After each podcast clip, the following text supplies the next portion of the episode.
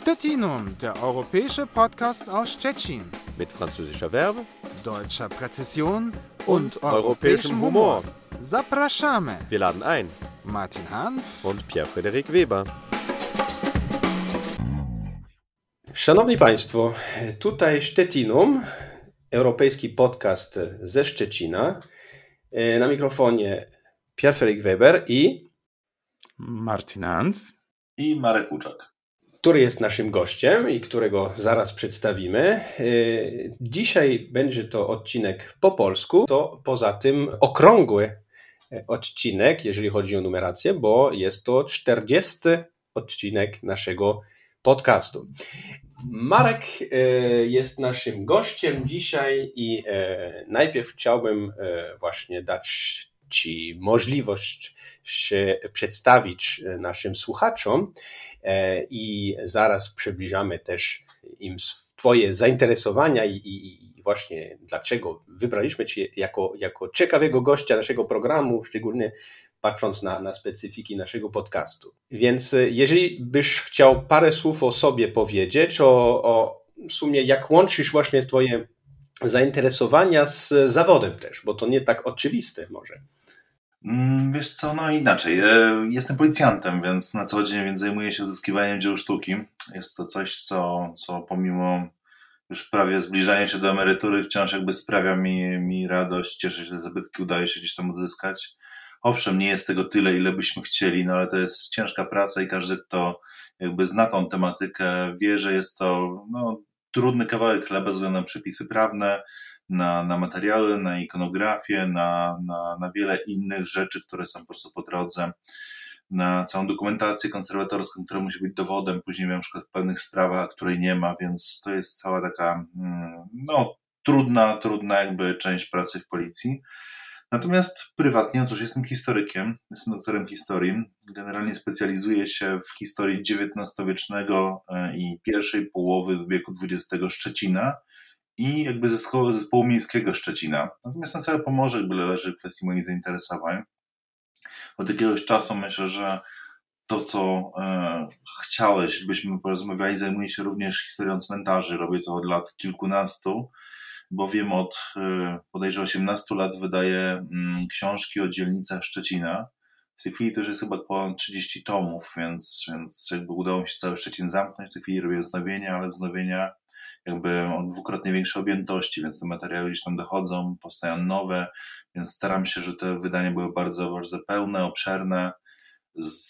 Dopisuję całkowicie nowe rzeczy, które wcześniej nie badałem, więc uważam, że, mm, że warto to robić.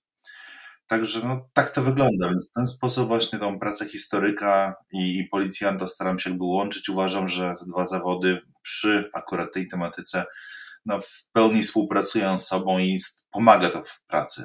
Właśnie, jeżeli pozwalasz, to y, wróćmy na chwilę do, do, do tego właśnie, do, do źródeł twoje, Twoich zainteresowań, e, może być zawodowych i, i to Twoje ścieżki wcześniejsze też jako, jako student, później i, i jako e, historyk e, szczególnie, a nie tylko miasta Szczecina, te publikacje właśnie, to coś e, bardzo ciekawego, bo e, tych tomów, tak jak wspomniałeś, jest mnóstwo. E, szczerze mówiąc, jestem pełno podziwu za taką produ produkcyjność z twojej strony. Jak ten pomysł ci, ci, ci, ci, ci przeszedł, żeby właśnie poświęcać w sumie dużo czasu i tego, temu, temu opracowywaniu obszernemu i, i w sumie coraz to bardziej, można powiedzieć, wyczerpującemu tych, tej, tej geografii szczecińskiej.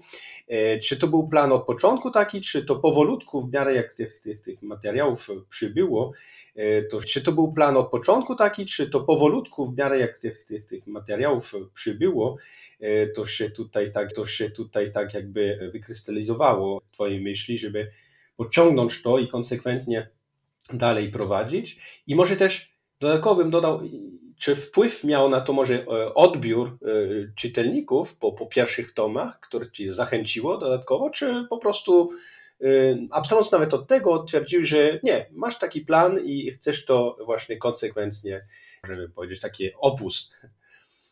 Rozumiem. No to odpowiem od, od końca może. Jestem dość konsekwentny w tym, co robię. Staram się przynajmniej być, więc, więc plan, e, plan powstał kiedyś i, i po prostu starałem się go realizować. Natomiast czasem po prostu stwierdziłem, że, że warto, jest bardzo pozytywny odzew. Natomiast wracając jakby do, do samego początku, myślę, że kiedy zaczynałem w ogóle pisać, napisałem rzecz o takich mało znanych zabytkach Szczecina. No rzecz, która nigdy nie ujrzała światła dziennego i może całe szczęście, ale mm, w pewnym momencie po prostu rozmawiamy bodajże z Bogdaną Kozińską, która spytała się, co właściwie chce pokazać, gdzie jest to clue tego, do czego dąży, co chce takiego nowego odkryć w tym, bo tak naprawdę pozbierałem coś, co już jest odkryte. No i stwierdziłem, że kurczę, taką książką, która dla mnie było, miała znaczenie, która wyszła bodajże w latach 90., to była mm, książka Szczecin Stary i Nowy profesora Bieleckiego i Lucyny Kwiatkowskiej.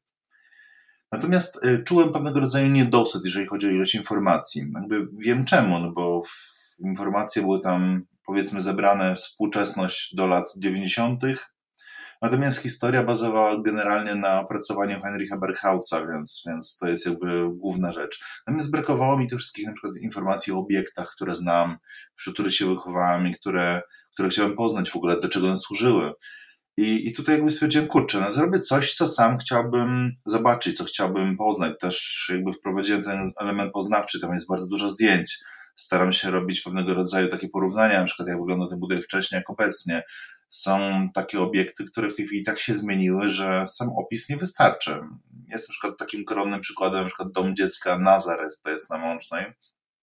W tej chwili budynek istnieje, natomiast to jest zlikwidował jakby narożną wieżę, zlikwidował, budował jedno piętro u góry, zmienił dach. Budynek jest nie do poznania. Nawet gdybym komuś znającemu dzielnicę pokazał stare zdjęcie, wydaje mi się, że 99% by absolutnie nie skojarzyło z tym budynkiem.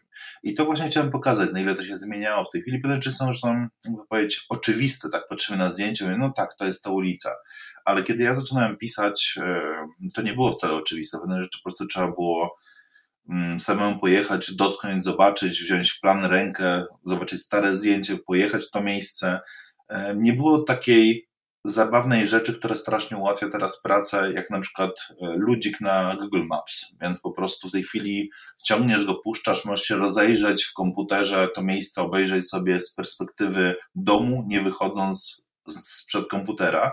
Kiedy ja zaczynałem, nie miałem takiej możliwości, więc po prostu trzeba było wziąć ten plan, stare zdjęcia, pojechać w to miejsce, zobaczyć, porozmawiać z ludźmi, co się zmieniło, w jaki lata zostało to przebudowane i, i w ten sposób zaczęły powstawać te, mm, jakby cała seria dzielnic Szczecina. E, z czasem udało mi się zamknąć, bodajże kilkanaście lat mi zajęło, ale udało mi się zamknąć cały Szczecin. No i w tej chwili robię jakby wznowienie. Tylko wznowienia wydaje mi się są na tyle wartościowe, że może dam przykład. Zdroje ze 144 stron wzrosły do 305, Niebuszewo z 256 do 512. To nie to, że sztucznie staram się gdzieś tam pakować materiał. Natomiast y, na, powstaje to dlatego na przykład, że w Zdrojach udało mi się odnaleźć kroniki kościelne, które kiedyś się zawieruszyły. Udało mi się znaleźć lepsze opisy do fabryk, dokumenty Topfera do, do e, rozbudowy fabryki Szterna, udało mi się trafić na jakieś dokumenty związane na przykład z budową piecy kręgowych właśnie w archiwum państwowym, więc to wszystko udało się gdzieś tam przez te 10 lat skomasować, opisać, poprawić i myślę, że w tej chwili opisy są o niebo lepsze. Tak to generalnie powstaje. Czyli to w sumie tak jak dobra praca historyka i, i, rzeczywiście ma to coś wspólnego, można powiedzieć, ze śledztwem, nie? E, e, więc e, tutaj rzeczywiście koło się w pewnym sensie zamyka. Może pytanie, e, mam nadzieję, że niezbyt osobiste, ale, czy prywatne, ale czy, czy to zrobisz jakby z takiego po, mm, uczucia e, emocjonalnego powiązania do, do Szczecina, do miasta, do regionu, czy, czy to było tak po prostu takie zaciekawienie ogólne, właśnie związane z, z, z, z czy to coś, co jakaś więź mocniejsza z, ty, z tym miastem, z tym, z tym regionem szczecińskim, który jest dość e, specyficzny historycznie oczywiście. Pierw, no nie urodziłem się e, w Szczecinie, to jest ciekawostka. Nie urodziłem się w ogóle w Polsce, więc urodziłem się w Królewcu, więc to jest Königsberg, Prusjen, więc, więc to jest zupełnie inny wymiar. Natomiast miałem, byłem dzieckiem, wyjechałem stamtąd. Natomiast ciekawość architektury, no, muszę ci powiedzieć, że bawiłem się w ruinach katedry w Kaliningradzie, tam była moja baza, więc, więc to jest taka ciekawostka. Te wszystkie forty, które tam są, to, to było miejsce moich zabaw, więc kiedykolwiek przyjeżdżałem tam do babci i dziadków, jak jeszcze żyli, to było takie miejsce, które no, zawsze mnie fascynowało, to odkrywanie właśnie tajemnic, takie można powiedzieć dziecinne, ale udało się tą, to dziecinne zainteresowanie przełożyć jak się na Szczecin. Mój tata pochodzi ze Szczecina, urodził się, tutaj tu miałem dziadków też, więc tak starałem się zawsze mm, na przykład zrozumieć, tak, co to za budynek, jak on wyglądał, pod drogę służył. E, wiele rzeczy dopiero jakby później stały się oczywiste, względu na jakby czegoś właśnie do materiałów, do, do innego spojrzenia, po prostu dorosłem, że tak powiem, więc zacząłem też inaczej patrzeć na pewne rzeczy i, i Szczecin do tej pory mnie ciekawi. To nie jest tak, że mm, kurczę, opracowałem wszystkie dzielnice Szczecina, teoretycznie powinien już być przesycony. Otóż nie. To za każdym razem wychodzą nowe rzeczy. Teraz na przykład taka w sumie dygresja. Kończę książkę w Warszawie. Warszawa osób, głębokie nowe wydanie i powstał cały nowy rozdział o cegielniach. Było ich bodajże 11 na terenie samego Warszawy, więc ulica Duńska, mm, Podburzańska 3, Kredowa, reszta generalnie skomasowana właśnie wśród ulicy Duńskiej. Natomiast trzeba było tam wszędzie pojechać, zobaczyć pozostałości. E, wśród budynków, na przykład z lat 20 wciąż są jakieś pozostałości, na przykład XIX-wiecznych ścian, pozostałości no, pieców kręgowych już nie, ale znaleźliśmy na przykład pozostałości dwóch suszarni jakieś glinianki. To wszystko trzeba po prostu jakby na nowo spojrzeć. Mimo, że te rzeczy przyjeżdżałem wielokrotnie koło nich, jadąc nie wiem, do domu czy, czy do pracy, w tej chwili, e, mając uzbrojone jakby w nową wiedzę historyczną, po przeanalizowaniu akt nadzoru budowlanego, patrzę na to zupełnie inaczej. Więc to jest o tyle fajne, że pomimo tylu lat jakby funkcjonowania w historii Szczecina, wciąż jest coś nowego jakby do, do opisania, do odkrycia. Tak, to jest, to jest ciekawe, no właśnie, bo na Warszawie, czy to w pobliżu, chyba jedyna cegielnia, którą wszyscy kojarzą, to tak zwana stara cegielnia, która zmieniła się w centrum handlowe na Przyjaciół Żołnierza. To e, oczywiście nie jest jedyna, ale to, ta, to są jakby przez nazwę i rewitalizację no, specyficzną oczywiście na cele komercyjne się kojarzy e, mieszkańcom tego, tego rejonu. Może czuć w tym, co opowiadasz i tak jak to opowiadasz, e, i to robi to ciekawy właśnie też, no tą pasję właśnie. E, I chciałbym się zapytać, czy y, poprzez Twoje publikacje y, u swoich odbiorców y, odczułeś też, że jakby wzbudzasz tą pasję, albo że jest taki odpowiednik, że właśnie dotykasz pewien nerw, powiedzmy, czy, czy coś, jakby jakąś wrażliwość lokalną, którą, którą no jakby tam udało ci się jakby zainteresować mocniej może tymi wątkami, czy też czasami e, ten odbiór nie był e, aż e, taki zafascynowany jak po stronie powiedzmy produkcji, czyli twórczości twojej. Przez te tomy przede wszystkim. Wiesz co, staram się pisać rzeczy w ten sposób, żeby były przystępne dla ludzi. Owszem, można przeanalizować w historii takie okresy i takie zagadnienia, które po prostu zwykły śmiertelnik nie przetrawi. Natomiast staram się opisywać rzeczy jakby w pewnym sensie poprzez tematy pracy. Te rzeczy są bliskie ludziom, oni tam mieszkają, więc są jakby ciekawi tej wiedzy. Jeżeli pytasz się, czy jest, czy dużo osób się tym jakby, nie wiem, zaraziło powiedzmy pasją, Słuchaj, no myślę, że tak. No sprzedałem kilkanaście tysięcy książek, jak nie kilkadziesiąt, więc ja myślę, że to ludzie ciągle kupują. Biorąc pod uwagę, kiedy książki trafiają, nowe wydanie nawet do księgarni, to jedna trzecia nakładu znika w ciągu powiedzmy dwóch miesięcy, więc uważam, że to jest niezły wynik. Chociaż to też z, księgą, z książkami mm, nie jest tak do końca. Kiedyś pamiętam, y, wydaje mi się, że wydałem świetną książkę, pierwsze wydanie z Stołczyn, z Kolwin Stołczyn, książkę o takich północnych dwóch dzielnicach robotniczych Szczecina. Po jakimś czasie stwierdziłem, że marketingowo było to katastrofalne posunięcie, bowiem książka schodziła przez 10 lat. Ale z kolei, kiedy wyszło nowe wydanie, no to tak jak mówiłem, w ciągu dwóch miesięcy zeszło się na trzecia nakładu. W tej chwili może mam połowę nakładu, ominęło tam rok. Więc y, po prostu zmienia się zainteresowanie ludzi. Może zmienia się gdzieś tam, nie wiem, kwestia podejścia mieszkańców. Natomiast y, to są takie rzeczy, które są mi ciągle bardzo, e, bardzo e, bliskie, więc jeżeli ktoś na przykład zmienia miejsce zamieszkania i chce wiedzieć, co tam było, to te książki są najlepszym przewodnikiem, więc, więc sam chciałbym takie książki mieć. to na przykład widzisz, wspomniałeś o cegielni. Cegielnię bodajże miał Wolter. Wolter był właścicielem dużej firmy handlujące materiałami budowlanymi, między innymi miał cegielnię. Natomiast e, widzisz, na samym Warszawie, bowiem cegielnia była ta, o której ty mówisz przy folwarku Niebuszewo, Natomiast tam, gdzie nie wiem, czy pamiętasz, na Duńskiej Radioplama budynek, to jest bodajże, nie pamiętam który numer, czyli w środku ulicy Duńskiej budynek z lat dwudziestych, później wykorzystywany jako radio. Otóż tam mieszkał jego syn, który był architektem. Więc on zbudował ten dom, to są lata 20. I na przykład brakuje mi tych informacji, ale które chętnie warto też by było przebadać, czy na przykład to nie było to czasem wrogie przyjęcie właśnie cegielni, no i później wykorzystanie całkowicie jakby terenu na cele mieszkalne, nie? Tutaj cały czas jakby śledzę, staram się operować właśnie jak to się odbywało, w jakich latach, natomiast jest to trudny temat, bowiem na przykład Warszawa w Adresbuchach pojawia się dopiero w końcu lat 30., e, więc, więc prześledzenie tego jest, jest dość kłopotliwe. Akty nadzoru budowlanego też są takie bardzo ubogie, więc no, trzeba to po prostu dobrze przeanalizować. Czasami potrzeba na to czasu, albo czasami trzeba mieć szczęście, żeby trafić na właściwe materiały. Jak to wygląda na przykład? Czy, czy czasami też jest tak, że, że, że czytelnicy albo ktoś ma na przykład skasówek, które uważa, że jest to bardzo ciekawe i żeby dalej śledzić pod tym i że to też ma wpływ na, na, na produkcję twoich książek e, o wszystkich, wszystkich dzielnicach w Szczecinie. Tak, e, słucham ludzi, czasami są inaczej. Są takie dzielnice, w których człowiek nie mieszka, więc, więc wiedza od nich pochodzi albo z książek, albo jakieś poszlaki pochodzą od ludzi, no bo to inaczej się nie da, więc ja pamiętam kiedyś przyjechałem na przykład do, do Jezierzyc, pisałem tą książkę. W Jezierzycach wcześniej zrobiłem chyba, nie wiem, sześć sesji zdjęciowych, poidentyfikowałem jakieś obiekty, zobaczyłem po prostu, jak to wygląda w rzeczywistości, bo wcześniej znałem jedynie to z planów.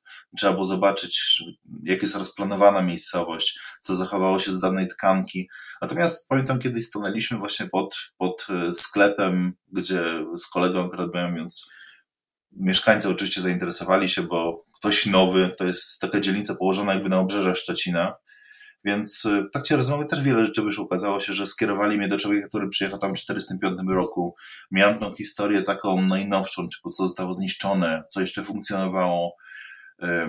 Dostałem w prezencie e, za równowartość trzech butelek piwa potężną taką paczkę Stettiner e, Pommersche Zeitung powiem, ktoś znalazł to na strychu i, i, generalnie palił tym w piecu, ale zostało mu jeszcze ostatni fragment, więc kosztowało mi to trzy piwa i chyba tej pory mam w domu te gazety. Więc takie są to ciekawe rzeczy. Potem ludzie też piszą do mnie, więc staram się też to weryfikować, mm, szczególnie na przykład przy historii szkół.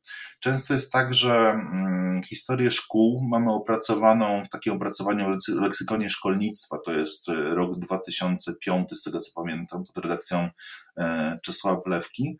Natomiast są czasami jubileuszowe wydania, jeżeli chodzi o historię szkół. Są niektóre szkoły tego nie robiły, więc jeżeli opisuję, bazuję na leksykonie, bazuję na jakichś informacjach uzyskanych od dyrekcji szkoły.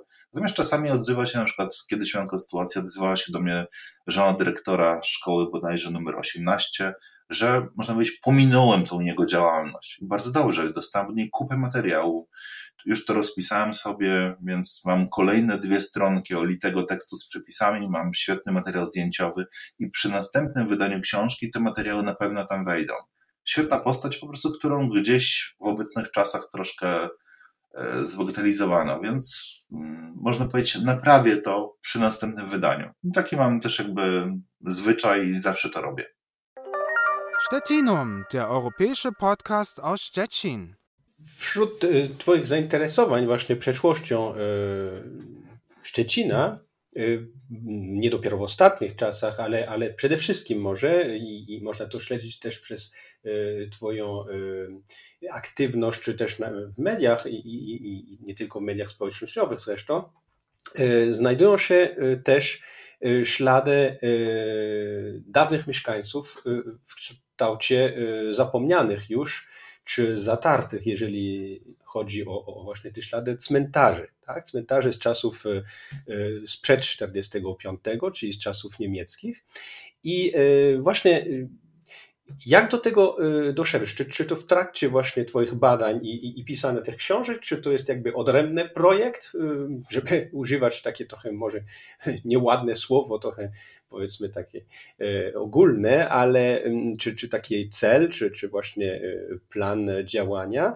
Jak podchodzisz do tego? Czy, czy, czy, czy, czy masz jakiś tam opracowany sposób działania, czy to też dzięki temu, jakie tu ewentualnie wskazówki, informacje od mieszkańców czasami do, do, do, do, dostajesz, otrzymujesz, że tu coś może było widać, może taki głaz, czy coś, nie wiadomo co to jest, czy może jakaś wskazówka, że można tu szukać.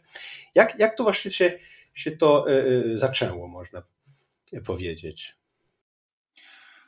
E, Pier, to wygląda to w ten sposób, że od iluś lat, naprawdę od, od wielu lat pracuję nad monografią i Cmentarzy. To już generalnie teksty mam w większości poopracowywane, w tej chwili jakby doszlifowuję je, więc w tym roku to już raczej na pewno się ukaże.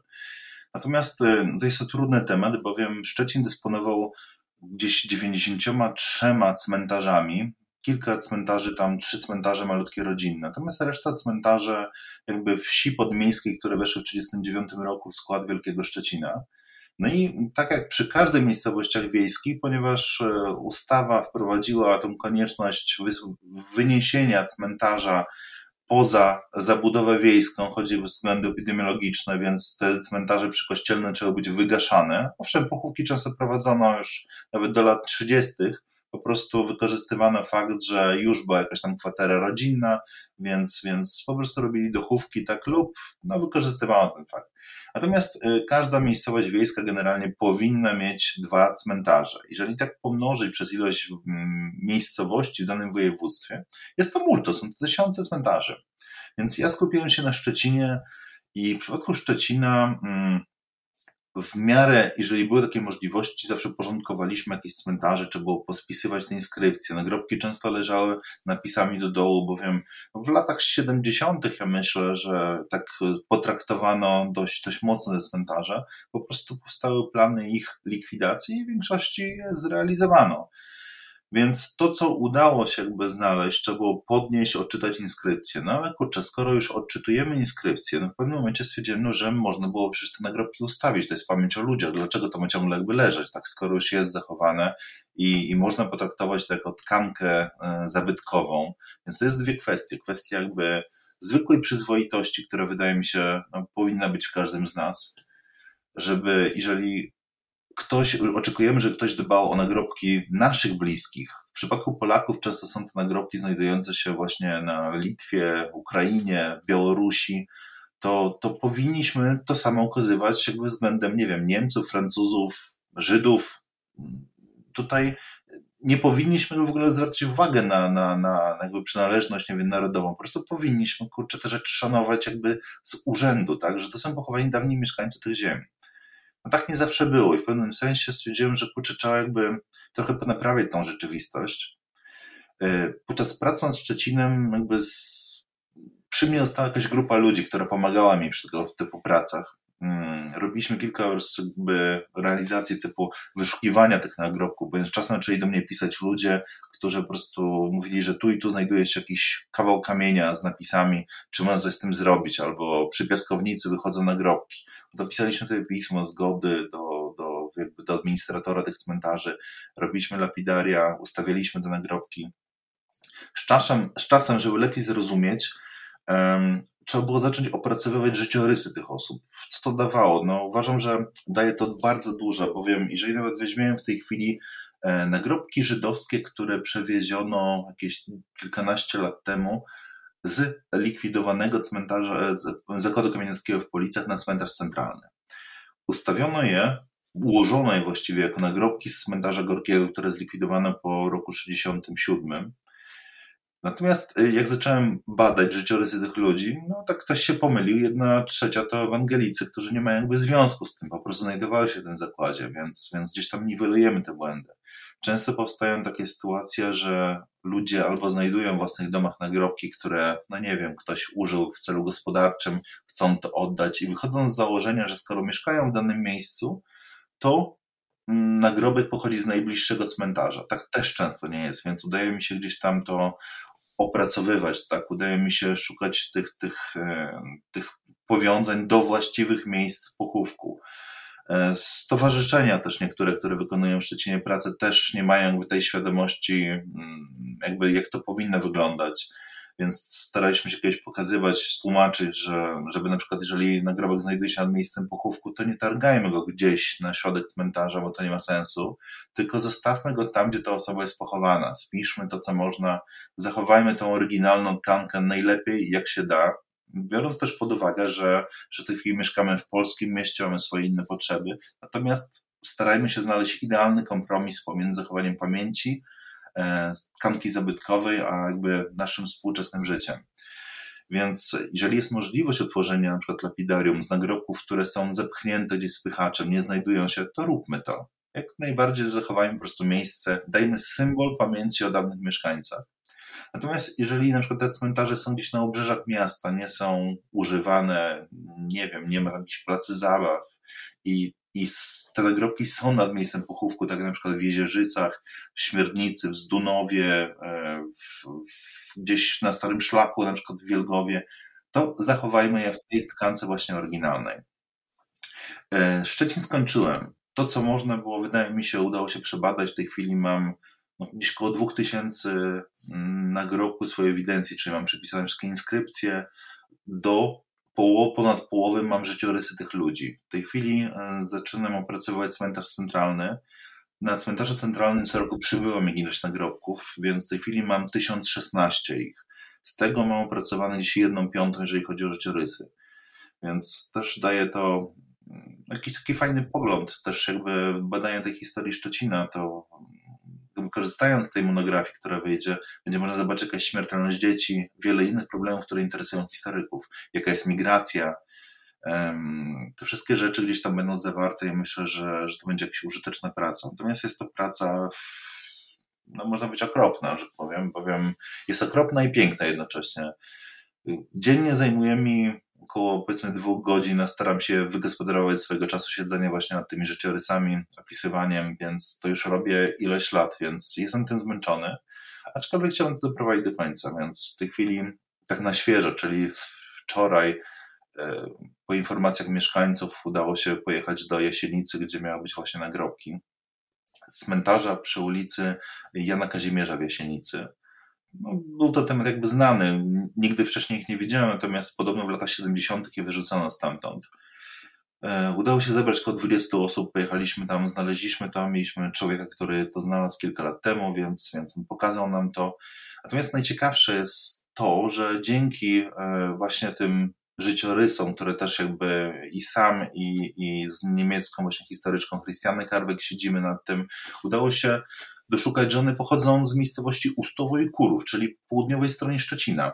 Ktoś po prostu prawdopodobnie wrzucił je do składnicy i prawdopodobnie, kiedy robiono wały przeciwpowodziowe w latach, nie wiem, 80., 90., ktoś ze składnicy zabrał i użył jako podbudowę wału, więc to są nagrobki absolutnie nie z Jasienicy. I teraz, gdyby ktoś nie badał tych życiorysów, to mogłyby się znaleźć w niewłaściwym miejscu, historię. Tam są nagrobki z miejscowości Skurowa, z Przedsławia, generalnie w 80% z Ustowa oraz dwa nagrobki z Mierzyna, więc naprawdę stawiam na składnicę i tylko w ten sposób to badając można to jakby wyjaśnić.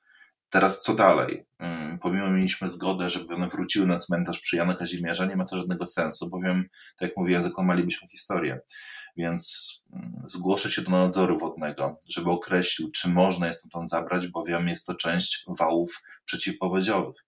Jeżeli wyrazi zgodę, to może warto porozmawiać z gminą Kołbaskowo, żeby one wróciły na nieczynny cmentarz w Ustowie, po prostu trafią do domu. I opisanie tego wszystkiego, skąd pochodzą, jak ewentualnie mogły się tam znaleźć, też jest opisanie pewnych procesów, które miały miejsce w Polsce właśnie w tych latach powojennych. Uważam, to niechlubne rzeczy. E, jak można było to zrobić właściwie? Wydaje mi się, są dwie metody. E, albo zmielić to tak, żeby nie było widać żadnych inskrypcji. Wtedy no jest to czysty kamień, który można po prostu skleić, użyć jako sztuczny kamień i użyć do dalszych budów. Natomiast e, ciężko mi sobie wyobrazić, gdybym na przykład trafił na nagrobek, nie wiem, moich bliskich, który jest użyty gdzieś w murku, na które, nie wiem, załatwiają się zwierzęta, To nie jest to. To zrobiliśmy to, uważam, niewłaściwie i po prostu poszliśmy na łatwiznę. Albo robić lapidaria. Też czy można zrobić lapidarium z całości przykład cmentarza centralnego? No nie, no tu mówimy o 300 tysiącach pochówków, więc te, te nagrobki po prostu w większości użyto w celach budowlanych. Natomiast jakby będąc Szczecinami, znamy doskonale te nagrobki w piaskownicach, e, wśród osiedli, w murkach. One są wszędzie i, i z czasem myślę, że powoli powinny znikać. Po prostu powinniśmy je zamieniać, obracać tak, żeby, żeby zachować jakąś tą pamięć i szacunek do tych ludzi. To, w jakim stanie są obecnie, no, świadczy troszkę o nas, więc wydaje mi się, że dojrzeliśmy już do tego, że nikt nam nie odbierze tego Szczecina i to nie można w ogóle mówić o takich, to są po prostu abstrakcyjne rzeczy i powinniśmy być takimi strażnikami pamięci w takim pozytywnym znaczeniu po prostu. Powinniśmy znajdować właściwy kompromis pomiędzy właśnie tkanką zabytkową, historią, pamięcią oraz własną tożsamością. Właśnie wspominasz e, kwestią zabytkową, bo nieraz to przez te odkrycia e, znajdujesz nagrobki, płyty czy e, elementy właśnie sztuki sepulkralnej, które mają wartości zabytkowe jak najbardziej. I wtedy jak się toczy ta współpraca z instytucjami, które nad tym pracują, czy, czy to nadzorują, czy to są e, usługi konserwatorskie, czy muzea, e, czy udało się e, pewne elementy, właśnie pewne właśnie zabytkowe części odkryte przekazać do, do, do muzeów, czy, czy do odpowiednich instytucji żeby je chronić właśnie przed dalszym e, zniszczeniem? E, tak, e, ale tak jak mówiłem, jestem zwolennikiem zostawiania ich w miejscu tam, do którego przynależą. Natomiast tak miało miejsce, na przykład, nie pamiętam, już było chyba z dwa lata temu, podczas pracy na takim cmentarzu z końca XIX wieku przynależnym do majątku Stutthof, to jest no, końcówka mniej więcej wschodni kraniec Dąbia, znaleźliśmy płytę Ludwisarza Szczecińskiego z 1600 któregoś roku. Płyta no, naprawdę świetna, czyli sam, sam sposób jakby jej przedstawienia, olbrzymia płyta, mówimy tutaj 2,5 metra na 1,70 m, więc y, no, pilny kontakt y, z konserwatorem, więc jakieś oględziny prowadzone przez, przez konserwatora praktycznie chyba dzień albo dwa dni później, także byliśmy na miejscu. I pilna decyzja jakby o zabezpieczeniu tej płyty, więc akurat mieliśmy moce przerobowe, więc zrobiliśmy specjalną paletę, wynajęliśmy dźwig, e, trzeba było opracować jakby wytrzymałość tą płytę, ile ona waży, tak żeby to wszystko wytrzymało, jak ją w ogóle wydobyć spod korzeni drzewa, e, także płyta wapienna, więc też o takiej dość, dość niepewnej strukturze. No ale udało się ją w całości przewieźć do, do Muzeum Narodowego w Szczecinie, także uważam, że świetny zabytek znalazł się jakby w odpowiednim miejscu. Przy mniejszych rzeczach, jeżeli to nie są zabytki archeologiczne, tak naprawdę zgłasza się je e, do biura rzeczy znalezionych, więc e, jakieś mniejsze elementy, które nie można było postawić na miejsce, na przykład kiedyś pamiętam znaleźliśmy takie tondo z głową Chrystusa, dość popularne, jeżeli chodzi tam o wiek, e, końcówkę wieku XIX, początek XX. Natomiast zostawienie tego na miejscu, na pewno ktoś by to rozbił i, bez sensu to było. Więc zgłosiliśmy to do e, Biura Rzeczy Znalezionych. One funkcjonuje z anotacją, po prostu powiadomieniem miejskiego konserwatora. Nie śledzę dalszych losów. Natomiast troszkę zabrakło mi tutaj tej szybkości, bowiem no, Tondo przekazałem fizycznie pół roku później, bo, bo po moim piśmie skontaktowano się dopiero pół roku później, że z prośbą o przekazanie tego zabytku, więc, więc tak, mogłoby to działać szybciej i przy innych osobach mogłoby to się skończyć zniechęceniem i na przykład gdzieś oddaniem tych rzeczy. Gdzieś to ciągle jednak migruje i wydaje mi się, że można to zrobić lepiej. Natomiast wydaje mi się, że w większości przypadków jest to jakaś bardzo poprawna współpraca. E, w przypadku cmentarzy rejestrowych, na których pracujemy, które są w rejestrze zabytków, mm, trzeba rozmawiać z konserwatorem, mówić, co się chce zrobić, tłumaczyć na przykład, że, że to nie jest tkanka jakby pierwotna, jeżeli chodzi o groby, że na przykład trzykrotnie, teren był niwelowany za pomocą spychacza, więc jeżeli jest możliwość, to może warto zrobić lapidarium, a niekoniecznie na przykład pozostawiać je w miejscu znalezienia. Wydaje mi się, że jest to kwestia jakby rozmowy i właściwej argumentacji. Trzeba wiedzieć po prostu, co chcesz zrobić, jakie są możliwości i czy zrobisz to dobrze.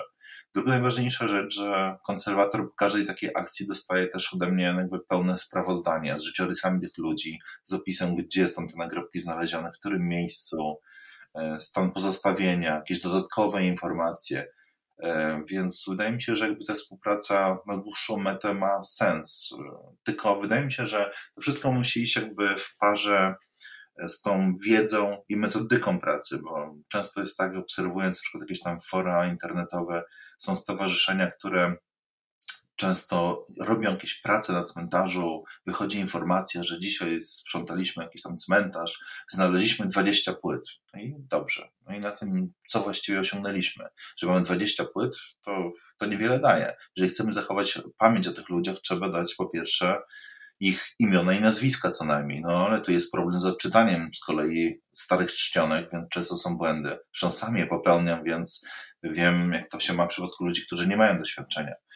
E, druga rzecz, no życiorysy, no kurczę, no tutaj to w ogóle już jest katastrofa. I tak naprawdę to jest bardziej zabawa niż, niż czemuś to ma służyć. Poza tym robią lapidaria, zbierając płytę z tego cmentarza, bez opisania na przykład miejsc, skąd one zostały wzięte przykład nie, stosują miar jakiś metryczny, że odległości tylu tyle metrów od, od narożnika, cokolwiek.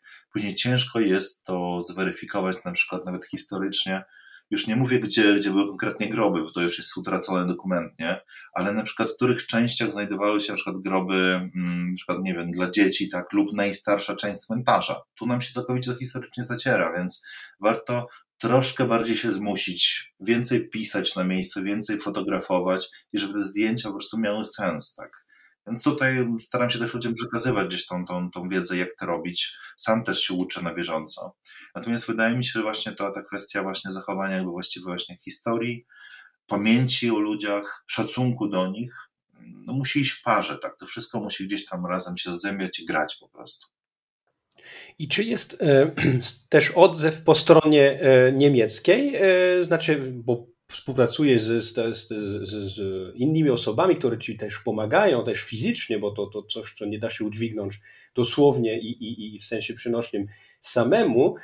Czy wśród osób, które ci pomagają, też masz właśnie uczestniczących czasami czy wsparcie ze strony zainteresowanych za odr? Tak, więc tak, pomagają mi Niemcy. Mamy już na stałe w grupie, więc, więc kolega, który Stefan z Berlina przyjeżdża tutaj, więc, więc za każdym razem jest. Uważa, że jest to ważna rzecz. Jest też Christiane Carvey, która też jakby za każdym razem daje support, nawet samo czytanie dokumentów z XIX wieku no tutaj myślę, że wiele historyków mogło się poddać akty zgonu, czyli cała dokumentacja sztandysantów w tamtych czasach była wypisywana ręcznie. Starsze księgi e, kościelne są wypisywane ręcznie, więc nawet przy całej jakby dobrej znajomości języka, a, a ja nie znam na tyle języka, na tyle dobrze, na ile bym chciał. Z kolei odczytanie pisma to jest zupełnie inna rzecz, więc jeszcze czasami użycie dialektów, typu właśnie ten dolno-niemiecki, czy, czy ten środkowo, więc tu też trzeba czasami wziąć słownik z XIX wieku, żeby zobaczyć właściwie, co tam chcieli napisać. Więc to wszystko tłumaczenie, mam wsparcie logistyczne strony niemieckiej. Są ludzie, z którymi współpracuję już ileś lat, więc jakby wydaje nam się, że, że robimy mm, tą właściwą robotę, tą, którą troszkę nam brakuje, jeżeli chodzi tutaj o Pomorze, o, o po prostu przedstawiamy to w odpowiedni sposób. Teraz pytanie, czy, czy, czy, czy mam jakiś kontakt? Oczywiście, że mam. Może mam taką, jakby założyłem sobie taką metodologię, że w przypadku nietypowych nazwisk hmm, wysyłam w tej chwili mamy Facebooka, więc najprościej jest internet. Więc wpisuję, jeżeli wiem też na przykład po aktach zgonu, załóżmy, e, że tam oczywiście na przykład powiem w ten sposób.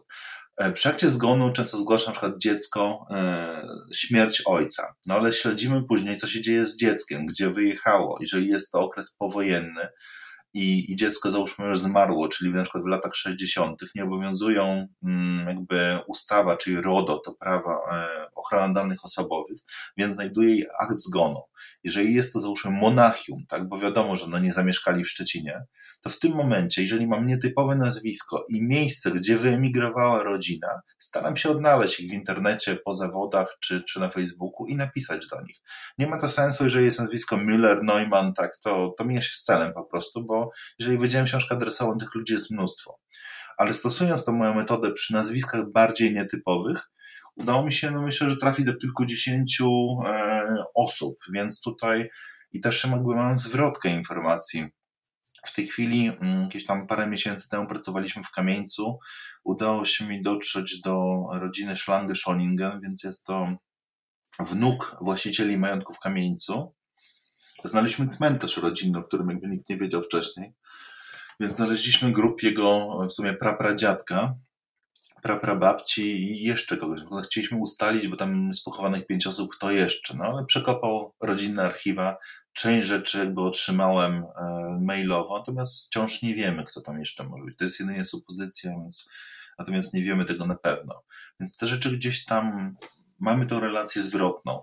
Tak samo z, z opracowując mentor żydowski udało mi się znaleźć kilka osób e, w Izraelu, więc po prostu napisałem, na szczęście były tam jakieś grupy lokalne, pytałem się po prostu, czy, czy jest ktoś, żyje z tej istej rodziny, potomkowie, e, który opisałem po prostu krótko historię tej osoby. Odezwała się też właśnie prawnuczka właściwie do mnie, która, która jakby wyjaśniła mi historię, jak to się stało, że oni uciekli do Izraela.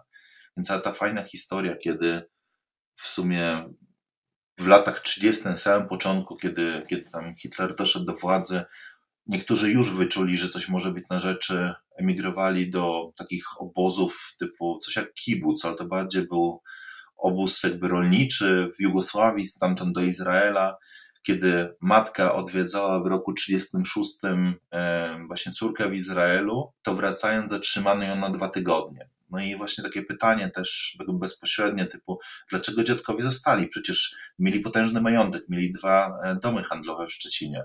Oni wierzyli do końca, że, że wszystko będzie dobrze, że to jest nieporozumienie i że, i że wszystko wróci do normy. No oczywiście trafili do, e, do Majdanka, więc, więc to wszystko jakby staram się też zrozumieć dzięki tym ludziom, dzięki temu zwrotowi informacji i tym bezpośrednim relacjom, a nie tylko moim domysłom, mam, mam szansę jakby lepiej, nie wiem, poznać historię, zrozumieć posunięcia tych ludzi, tak.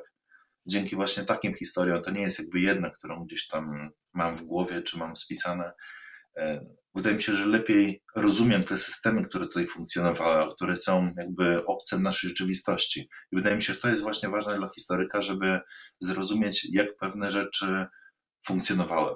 Czy masz jakieś, e, poza zakończeniem tego e, epizody, tej epizody e, cmentarnej, tak powiem, czy masz już jakieś plany, coś ci się zarysowuje, ewentualnie projekty, o których byś chciał mówić, czy, czy na razie to skupiasz się nad tym, co, co, co właśnie masz jeszcze do, do zakończenia i które jest już obfite? Inaczej, cały czas jeszcze pracuję nad takimi rzeczami jakby służbowymi, więc opracowuję katalogi zabytków, więc katalogi strat zabytków, więc robię takie programy rejestracji zabytków, to już w tej chwili robię 13 powiat, więc już przekroczyłem połowę województwa. Właściwie no jestem już tak na 60%, więc objeżdżam wszystkie kościoły, sprawdzam to, co powinno być, jakby konfrontując to z aktami konserwatora zabytków. No i w przypadku brak rejestrujemy to jako zaginione, w przypadku kradzieży oczywiście jako skradzione, więc trzeba pozyskać ikonografię jak najlepszą. Jeżeli konserwator nie ma zdjęć, to trzeba no, przez księdza prosić ludzi o jakieś tam zdjęcia z chrztów, z kronik kościelnych, więc to staramy się zdobyć jak najlepszą ikonografię. Czasami przedwojenną używamy, no bo stan wizualny przedmiotu się nie zmienił, więc często korzystamy na przykład z zasobów muzeów, jeżeli jest oczywiście jakieś tam zdjęcia z wyposażenia.